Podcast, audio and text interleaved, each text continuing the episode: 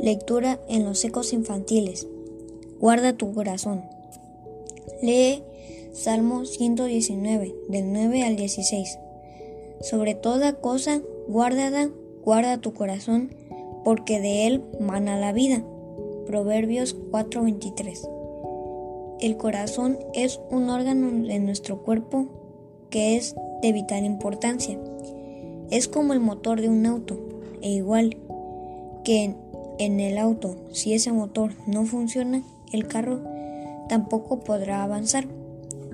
Si el corazón de una persona no funciona bien, corre el peligro de no estar sano. En la Biblia, los pasajes que se refieren al corazón hacen alusión al comportamiento de las personas. Dice el versículo clave que debemos de guardarlo. Eso significa que lo tenemos que cuidar de que no se ensucie de malas acciones. Por ejemplo, debemos cuidarlo de que no tenga envidia, engaño, desobediencia, etc.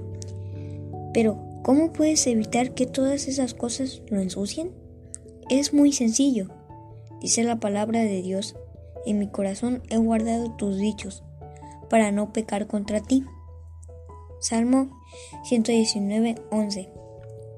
Cuando dice dichos, quiere decir la palabra de Dios.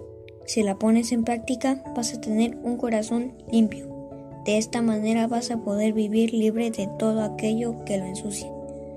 Oración. Dios, te pido que guardes mi corazón.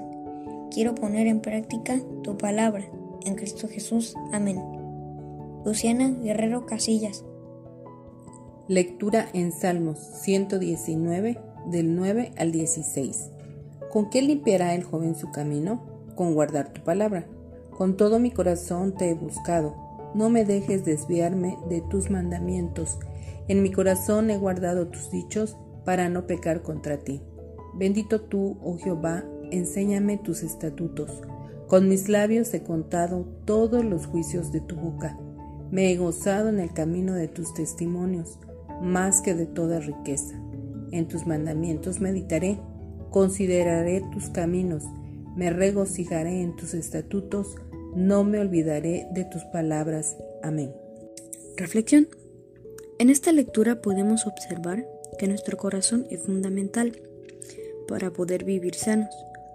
Pero en su palabra nos dice que nuestro corazón es cómo nos comportamos. Y nos dice que no debemos de mancharlo, sino que lo tenemos que guardar para alejarlo de todo mal y debemos de respetar sus dichos y obedecerlos. Y si tú quieres tener tu corazón limpio, debes guardarle en tu corazón.